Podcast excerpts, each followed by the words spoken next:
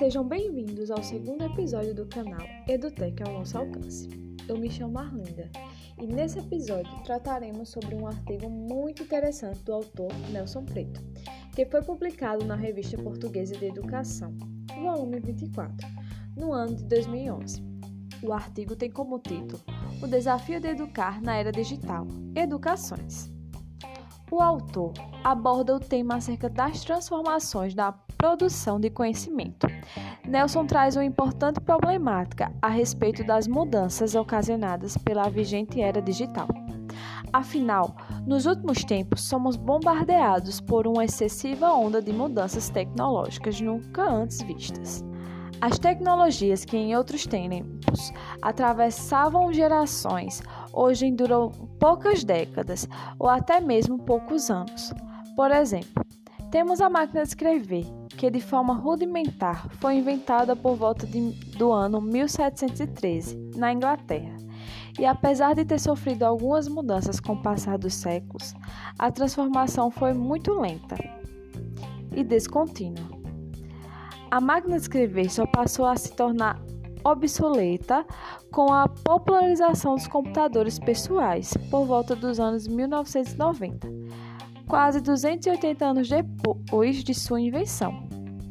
Já o disquete, que também se popularizou nos anos 90, já se tornou antigo ainda na mesma década, com o advento dos pendrives, cartões de memória e etc.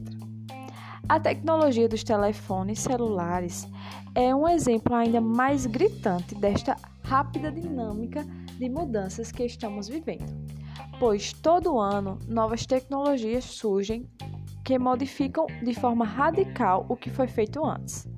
Essas mudanças tecnológicas excessivamente rápidas causam impactos consideráveis não só no aspecto material de si próprias, mas principalmente na forma de pensar e agir da sociedade como um todo.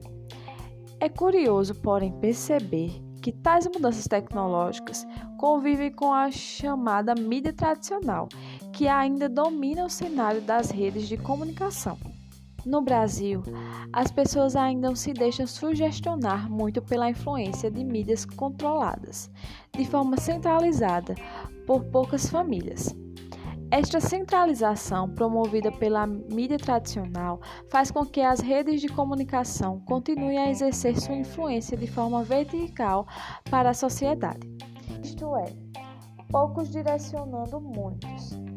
É preciso quebrar esta forma vertical e substituí-las por redes horizontais, de modo a democratizar os meios de comunicação e aproximá-los das diversas realidades presentes na sociedade. Para isto, deve-se perceber a internet não como uma ferramenta, mas como um verdadeiro espaço social totalmente inovador. Pensando nisto, foram iniciados vários movimentos com o intuito de tornar horizontal as redes de comunicação.